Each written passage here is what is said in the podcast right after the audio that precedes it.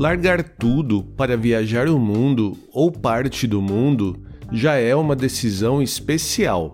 Agora, some a isso a escolha de fazer sua viagem baseada no conceito de turismo comunitário, uma modalidade de turismo que é desenvolvida pelos próprios moradores de um lugar, com atividades e empreendimentos da própria comunidade que vai receber seus visitantes. No episódio de hoje, nós falamos com a Tainá e o Marcelo do podcast Viajar Pra Quê, que vão contar sobre seu projeto de conhecer a América Latina dessa maneira e também sobre sua experiência de presenciar os últimos momentos de baleias no litoral do deserto do Atacama, no Chile. O meu nome é Edson Amorina Júnior e este é o podcast do blog Ligar e Viagem.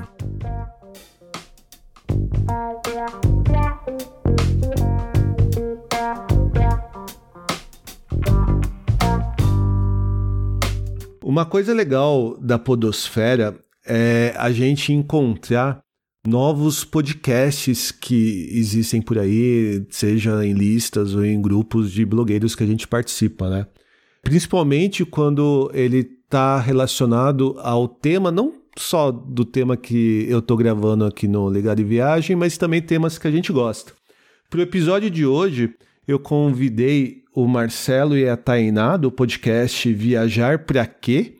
E eu achei bem interessante também porque eles fizeram um projeto de viagem muito legal, conhecendo alguns países da América Latina e compartilharam ah, essa experiência, é, seja por fotos no Instagram ou mesmo em alguns vídeos no YouTube mas eu acho que é até melhor que eles se apresentem e expliquem como que foi. Oi Marcelo, Tainá, tudo bem com vocês? Fala aí Edson, tudo certo? Tudo jóia. Bom, eu sou o Marcelo. Diga aí quem é você, Tainá. eu sou a Tainá. A gente se apresentou ao contrário, deu tilt na minha é, cabeça. Verdade. Normalmente a gente se apresenta como Oi, eu sou a Tainá, o T do T mais M, e aí faz sentido. Agora eu fiquei um pouco confusa nessa apresentação. Bom, nós somos produtor de conteúdo de viagem, né? A gente desde 2013, né? A gente em 2013 a gente fez aquela história de largar tudo e viajar pelo mundo e a gente é publicitário de formação e depois de trabalhar muito tempo em agência de propaganda aqui em São Paulo, a gente decidiu correr atrás de um sonho que era conhecer a América Latina e trabalhar em projetos sociais, né? Que é esse o, o começo do nosso projeto, da nossa viagem era muito focado nisso. E desde então estamos aí na estrada, agora não na estrada, né? Agora parado aqui em São Paulo, numa boa, esperando todo esse tempo, essa época maluca passar para a gente poder voltar para a estrada, mas acho que é isso. Uma coisa interessante que eu achei é, desse, desse projeto de vocês de conhecer alguns países da América Latina, que diferente de outros casais ou mesmo pessoas que resolveram largar tudo e viajar ao mundo ou parte do mundo, vocês decidiram por fazer essa viagem bem focada, né? Que foi uh, escolhendo essas organizações, escolhendo projetos governamentais ou não governamentais de auxílio às comunidades. E por que que vocês tiveram eh, essa decisão? O que que levou vocês a terem exatamente esse plano? Na verdade, a nossa ideia de viagem era realmente de uma mudança de vida. A gente não queria mais a vida de agência de publicidade que tínhamos aqui em São Paulo, a gente não, não acreditava mais naquilo que a gente fazia. Tava, eu principalmente, estava bem na crise dos 30, que quando você começa a questionar muitas coisas, é, inclusive eu e Marcelo, a gente começou a se relacionar por isso, assim, apesar dele ser mais, ou três anos mais novo que eu, a gente já tinha essa, esses questionamentos de vida. Na época, estávamos fazendo trabalho voluntário em um coletivo na periferia aqui de São Paulo, que é um coletivo de literatura e poesia. Eles ensinavam literatura e poesia para as crianças de uma de uma escola que era uma das piores escolas do estado, assim, e todo final de todo, todo final, todo último sábado do mês, eles faziam um sarau. Ah, legal. E aí a gente começou a frequentar esse outro lado da cidade que a gente não conhecia e ficou muito encantado assim com, com a forma de vida das pessoas mesmo, do quanto a comunidade se ajuda, do quanto as pessoas se uniam para fazer uma coisa acontecer, enquanto a gente aqui do lado que a gente morava no próximo ao centro de São Paulo, na, na Avenida Paulista, às vezes você entrava com seu vizinho dentro do elevador e não falava nem bom dia. Então a gente começou a perceber demais esse senso de comunidade e aí aquele universo que a gente nasceu, cresceu e foi criado com todos os privilégios, a gente começou a questionar muito aquilo e não querer mais contribuir para que isso continuasse na nossa vida. A gente queria tentar uma outra coisa. E aí eu queria muito viajar, já, até quando a gente se conheceu, foi uma das primeiras coisas que eu falei para o Marcelo, de que eu realmente queria fazer uma viagem longa, era uma, uma vontade minha. E aí a sugestão dele para que essa viagem acontecesse é que a gente fizesse trabalhando com os projetos sociais. Então, a nossa ideia era realmente se aproximar das pessoas, conhecer todo aquele universo desconhecido que a gente tinha visto aqui em São Paulo, também nos outros países, ao invés de estar neles só como turista ou viajante. Esse foi o ponto inicial dessa desse planejamento dessa viagem de dois anos, que a ideia era fazer do Ushuaia ao Alasca, tá. mas a gente não conseguiu terminar nem a América do Sul. Até por isso que, diferente até mesmo de outros viajantes, como a gente está comentando, é, vocês não compartilham tanto dicas ou roteiros de viagem, vocês compartilham muito mais as experiências que vocês tiveram, né? Seja em vídeo ou mesmo no, nas, nas legendas e fotos que vocês têm no Instagram.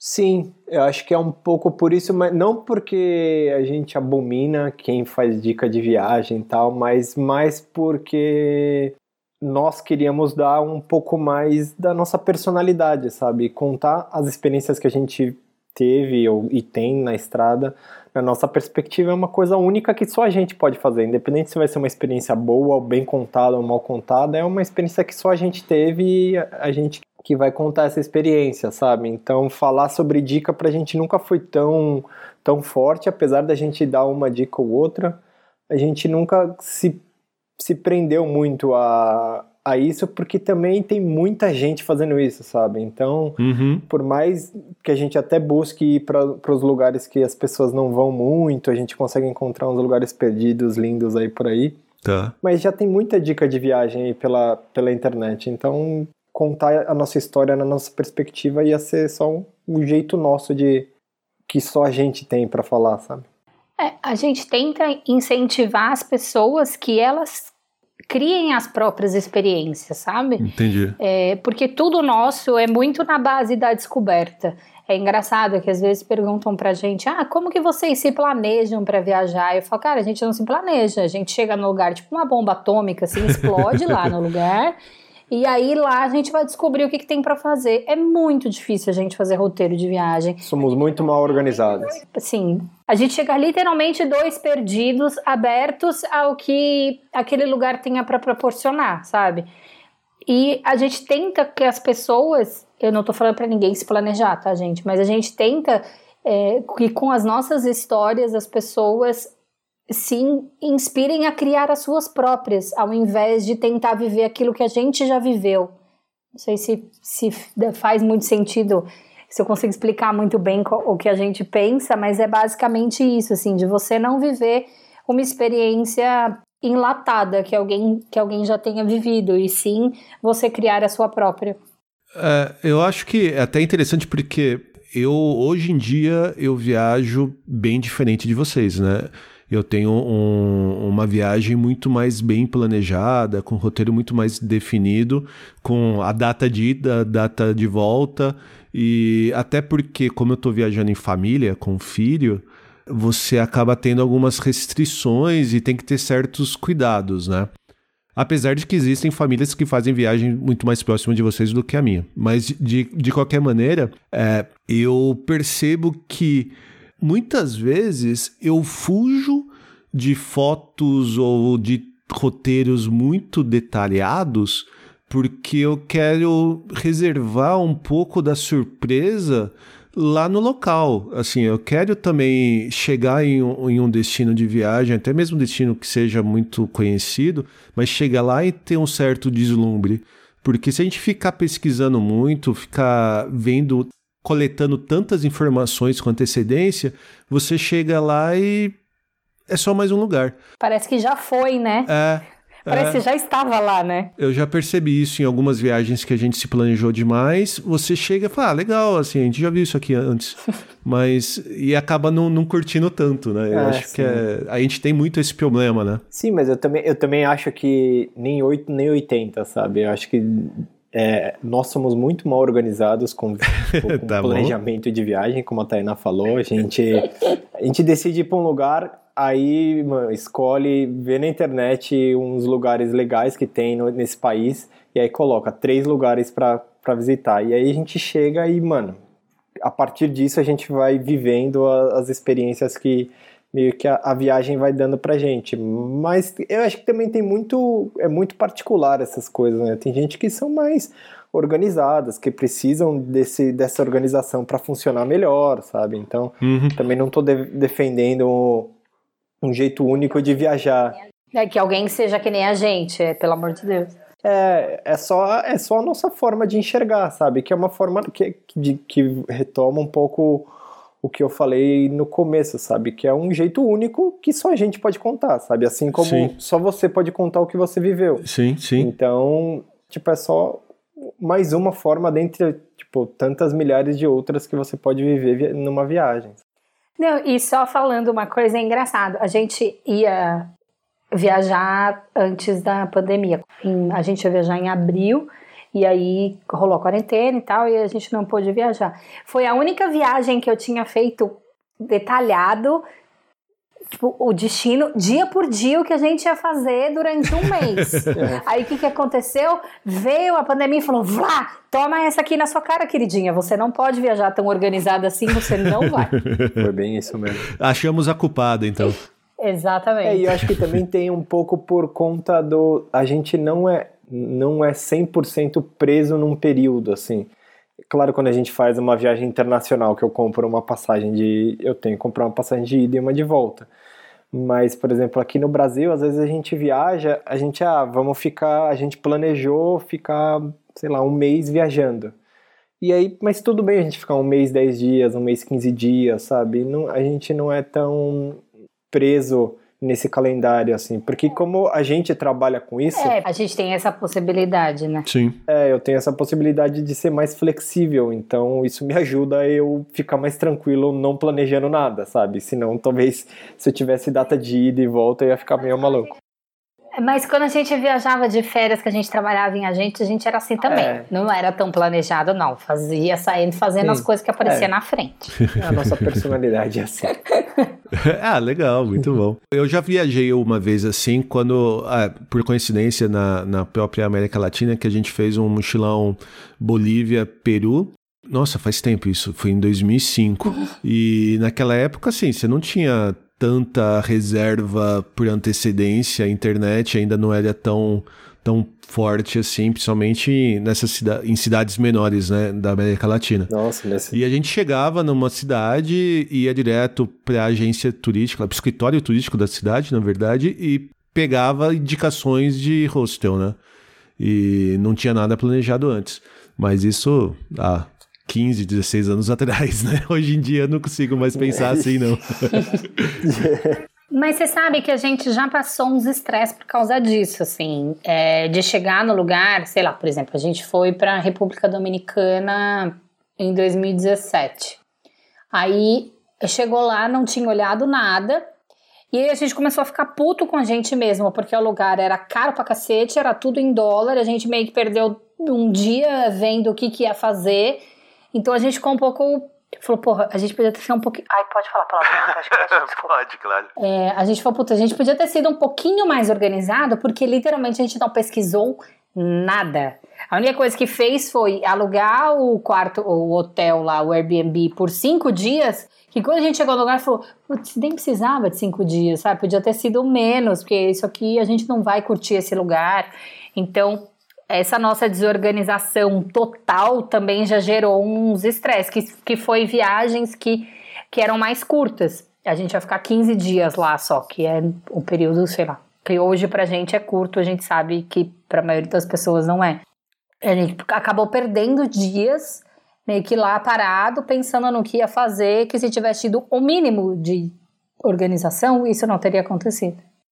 E já aproveitando então essa questão das experiências, né, relacionadas ou não com, com a maneira que vocês viajam, qual que foi a história que vocês reservaram para contar para gente?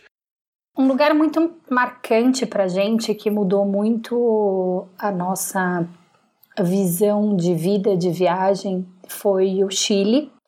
É, como a gente estava viajando, fazendo voluntariado, lá no Chile a gente encontrou uma organização que trabalhava com turismo comunitário. Tá. Turismo comunitário é uma modalidade de turismo feita por comunidades tradicionais, quilombolas, indígenas, hum, ribeirinhos, pescadores, pessoas que se organizam para desenvolver o turismo elas por elas mesmas, ao invés de ter alguém de fora, ou um, um atravessador, ou um intermediário, que muitas vezes chega e acaba com o lugar. A gente tem N exemplos disso aqui no Brasil. E uma das formas que a gente queria viajar sempre foi se aproximando das pessoas e a gente não sabia como. Trabalhar com organizações sociais foi um dos uma das formas que a gente encontrou, mas a gente ainda queria estar em contato com essas pessoas dos saberes tradicionais e populares, mas não, não tinha conseguido chegar até elas até então. E aí no Chile a gente conheceu essa organização e, uma, e eles nos ofereceram: olha, a gente viu que vocês fazem foto e vídeo, posta aí na internet. A gente, por enquanto, só fazia foto e vídeo para mostrar para nossa família que a gente estava vivo. Tá. Era bem diferente do que, do que a gente faz hoje. Aí eles ofereceram: vocês querem ir até essas comunidades, fazer foto e vídeo para eles? Porque as pessoas não têm muita noção de tecnologia, né? E o turismo não é a principal fonte de renda deles. Aí quando eu preciso de foto para fazer as coisas, acaba a foto não sendo muito boa. Ele falou, cara, na hora, vamos lá. Eles encontraram vocês então via Instagram? Não, a gente entrava em contato com as organizações enquanto a gente estava viajando. Então a gente entrou em contato com eles. Ah, tá. Falando, cara, a gente gostou muito do trabalho de vocês. Tem alguma maneira da gente voluntariar, fazer alguma coisa juntos? E aí eles viram, na época que a gente tinha o, o Instagram e o YouTube, e, e falaram: olha, vocês têm esse know-how legal que pode ser de muito interesse para as comunidades. Legal. Bom, aí a gente foi lá no Chile, a gente teve a oportunidade de trabalhar em fazer vídeo para três comunidades. Uma indígena Mapuche, no sul do Chile, é, uma indígena Atacamenho, que é um, po um povoado a mais ou menos uma hora e meia de São Pedro do Atacama, que tem aquelas montanhas de arco-íris que viralizam na internet, só que ninguém nunca descobriu esse lugar por enquanto, a gente nunca viu foto de lá. E um outro que fica também no norte, não é tão lá em cima, ela fica mais ou menos a umas 5 horas de La Serena. Tá. Que é uma vila de pescador em que passam seis ou oito tipos de baleia todos os anos. Que legal. Cara, é um lugar assim inexplicável. Só que para chegar, todos esses lugares para chegar é, é uma treta. É, normalmente não tem transporte, não tem como, como chegar. A, a referência que a gente tinha para chegar até esse vilarejo era: olha, você chega na padaria tal, que fica na rua tal da avenida lá em La Serena, às seis da manhã, não se atrase, porque se a van lotar, ela vai embora e vocês não conseguem entrar. E aí, vocês não vão conseguir chegar aqui na vila. Cara, quando chegamos naquela padaria, era uma zona naquela van. Meu Deus do céu, as pessoas desesperadas porque elas iam perder o único transporte que tem para chegar na comunidade. Porque ela ia parando em vários, em vários povoadinhos no caminho. E aí as pessoas começavam a atacar as malas em cima da van, assim. Só, a gente tinha reservado, não tinha, Má? Tinha, a gente tinha, a gente tinha reservado acho que um dia antes e não era todo e não saía, a van não saía todos os dias, né? Acho que era, sei lá, um ou dois dias da semana. É. A gente foi nessa padaria, eu sei Falaram pra gente reservar, é, não né? sei como, a gente conseguiu reservar, agora não lembro. Mas a gente tinha um boletinho. É, me passaram o telefone ah, do verdade. cara. Aí a gente tinha, acho que a gente tinha um boletinho de reserva ou a gente tinha ligado e o cara falou, não, beleza, reservei o seu lugar, mas quando a gente chegou lá era, nossa. Era um Deus nos acuda, né? Quem se tacasse dentro da van ia, a reserva não adiantava de nada. Era uma bagunça, é. Era bem isso. Então vocês foram pra. Qual, qual foi a cidade que vocês foram? La Serena? É, essa, a van saía de La Serena. Ah, só legal. que a, o povoadinho que a gente ia era tipo umas 5 horas de van de La Serena. Ah, entendi. Porque quando eu viajei também, eu fiz um, um mochilão pelo Chile. E basicamente do centro do Chile, né, do, de Santiago pro norte, né? Eu não conheço nada do sul ainda. Uhum. E eu fui pra La Serena com a Viviane. E basicamente a gente foi porque a gente queria ver o Moai que fica lá no Museu Arqueológico de La Serena. A gente passou muito pouco tempo lá. E de lá a gente foi pro Vale del Lec, para conhecer a cidade que a Gabriela Mistral nasceu. E depois a gente continuou pro Atacama, né? Uhum. Mas eu não, não explorei nada do interior ou das redondezas da, dali da região, não. É, La Serena a gente chegou, é, dormi, dormiu só umas duas. Nossa, não, em La Serena a gente experimentou o nosso primeiro terremoto. Caramba! Lembra? É. Nossa, a gente tava. Porque a gente ficou bem pouco também. Foi meio, sei lá, dois ou três dias para dar para ter a van pra ir pra essa, pra essa vila de pescador. Entendi. E a gente já tinha sentido uns temblores algumas outras vezes, mas bem fraco. Essa madrugada em La Serena, cara, a gente acordou com o beliche do hostel balançando, nossa senhora, que aí eu, eu acordei que eu toquei o Marcelo assim, ah, você tá sentindo? Aí, tipo, os dois olhando, parecia meio bêbado, o negócio balançando, sabe? Mas não foi um puta terremoto. Entendi. Mas foi mais forte do que a gente já tinha sentido até então.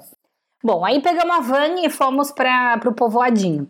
E assim, é um lugar. E é engraçado que quando a gente, sei lá, tava, sei lá, umas três, quatro horas já dentro da van, Aí ela parou numa praia, a gente falou, não, beleza, chegamos, é aqui, chegamos. Aí quando a gente desceu, perguntou, ah, aqui é Tinhará? Não, não, ainda falta umas duas horas. Tipo, beleza, voltamos, voltamos pra van e seguimos viagem, assim, foi, nossa, foi uma viagem cansativa, mas passa por lugares muito lindos, assim, porque... Nossa, era, é. Essa vila, ela fica num lugar, ela fica no deserto, né, no deserto do Atacama, só que ela fica num lugar muito escondido, então para você chegar lá, pô, é quase você entra numa numa vida selvagem mesmo, assim, e pô, vimos vários animais na, na estrada tal, foi muito massa. Que legal. E, a, e, e esse lugar é muito especial, assim, porque as baleias passam por lá. Tá.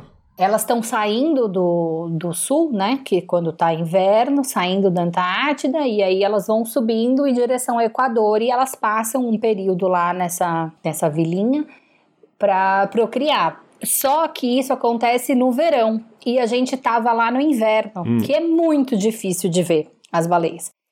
E aí é até meio triste assim, mas quando as baleias vão ficando velhas, muitas vezes elas acabam fazendo esse trajeto para morrer no meio do caminho. E a gente viu duas no inverno, hum. é, que chamam baleia fim e provavelmente elas já estavam nesse, nesse processo, assim, de, de velhice, elas já estavam distante do, do grupo, porque elas estavam numa época que não era a que se espera ver. Tá. Mas, cara, foi uma das, das experiências mais incríveis da, da vida, assim, e de ver a forma com que eles se relacionam com os animais.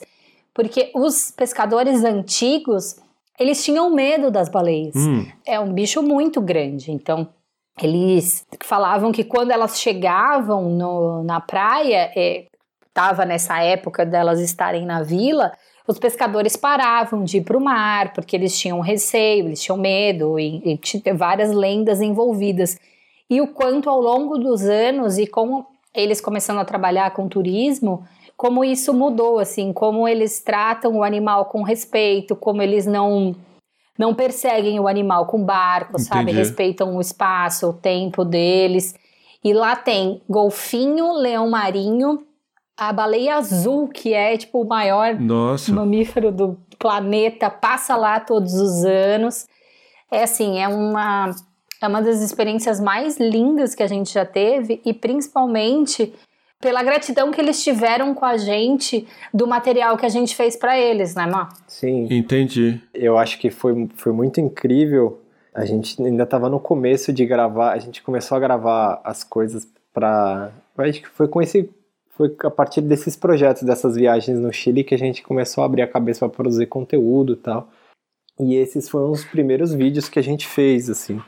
E eu lembro que a, a, a, gente filmando lá, nossa, a gente foi na, num lugar onde uma senhorinha plantava azeitona, depois fomos filmar as baleias tal. E eu lembro que quando a gente entregou o vídeo, a moça que nos recebeu lá, ela falou: Nossa, agora a gente tem um, um vídeo que conta a nossa história. Muito obrigado. Que assim, legal. Foi muito, assim, muito gostoso de ouvir essas essas coisas assim. E, e, o tempo todo que a gente ficou lá, a gente ficou dentro de ficou na casa de um de um casal de tipo dos locais lá. A gente, a gente jantava com eles, era, cara, foi foi uma experiência muito incrível. E a vila ela é uma vila bem pacata assim, normal. E no inverno ela é mais pacata ainda porque tem algumas casas de veraneio tal, mas no inverno não tem muita gente. Tá. Então era nós e nós, sabe? Então a gente ficou com os locais que vivem lá mesmo. Nossa, e o céu super estrelado à noite. Céu super né? estrelado e fazia um vento gelado pra caramba, assim, era tava muito frio. Nossa, era muito frio. Mas ao mesmo tempo era muito gostoso, era um lugar muito pacato, muito tranquilo, assim. Foi, nossa, foi uma experiência genial. Assim. Nossa, imagina que experiência. Eu sinto bastante falta de ter essa experiência de fazer um, uma, uma viagem mais próxima mesmo, de, de, de você vivenciar como se fosse um local, assim, né? De você, por exemplo, ficar hospedado na, na casa de uma família residente, ou ir fora de época de turismo. E até pela rotina que você acaba tendo de trabalho com escola, essas coisas, fica muito mais difícil hoje em dia, né? E hoje esse vídeo, ele tá público? A gente consegue assistir esse vídeo? Tá no nosso canal do YouTube. Ah, que legal. Co como que a gente procura? Procura no YouTube T mais M. O T mais M se escreve de uma forma muito peculiar. É T-E-M-A-I-S-E-M-E. T mais M. Tá. Você entra lá no nosso canal que é Tainá e Marcelo, aí tem um vídeo que ele chama Turismo Comunitário. Chanharal de Aceituno. Eita! Como que é? o meu espanhol não é muito bom. É Chanharal, é. C-H-A-N com o tiozinho A-R-A-L, de aceituno. É, é, como se fosse azeitona, tá. só que em vez de Z é com C. Que legal. Ah, mas pra, até para facilitar, eu coloco o link no post é. do lá no blog quando eu publicar o episódio. Boa. Fica muito mais fácil. Mais fácil. Boa. Mas que legal, que experiência muito boa. Então, eu vou colocar no post do blog um link para esse vídeo que vocês comentaram. E quais são os outros meios que os nossos ouvintes podem acessar vocês ou entrar em contato com vocês? Então, nós estamos no, no YouTube, né? No, no canal do YouTube T mais M e temos um Instagram que é arroba T mais M no mesmo estilo, T-E M-A-I-S-E-M-E. Tá.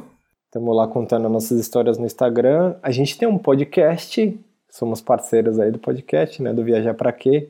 Também vocês podem. Lá a gente conversa com pessoas e conta histórias, enfim. E acho que é isso. Tem mais alguma coisa, Tainá? Hum. Não. TikTok? a gente nem usa muito, né? Não, os principais são Instagram, YouTube e o nosso querido Viajar Pra Quê. Muito bom. Então, muito obrigado por compartilhar essa experiência de vocês. Obrigadão pelo convite. Valeu, obrigadão pelo convite, Edson. E vida longa aí a todos os nossos podcasters. Eu espero que você tenha gostado tanto quanto eu de conhecer mais sobre esse projeto de viagem da Tainá e do Marcelo assim como se emocionado também com a experiência de presenciar os últimos nados de uma baleia no Chile. Como eu comentei no post deste episódio lá no blog ligadeviagem.com.br, eu incluí os links de contato e comentados por eles, e também de alguns posts com outras dicas de viagem. Para continuar a ouvir novos episódios e também aqueles que já publicamos, não deixe de assinar o Ligado e Viagem no seu app de podcast preferido do iPhone ou do Android, assim como no Spotify e no Deezer. Você pode ajudar a gente a continuar contando nossas histórias e dicas de viagem por aí, compartilhando esse episódio com seus amigos ou mesmo comentando em nossas redes sociais. Nós somos Ligado e Viagem no Instagram, Facebook, Twitter e no Pinterest. Já se você quiser falar diretamente com a gente, envie um e-mail para podcast@ligadeviagem.com.br.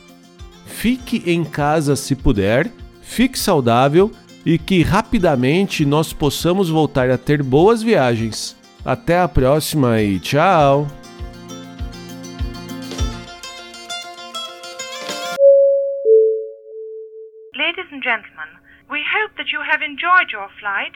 And that we shall have the pleasure of looking after you again.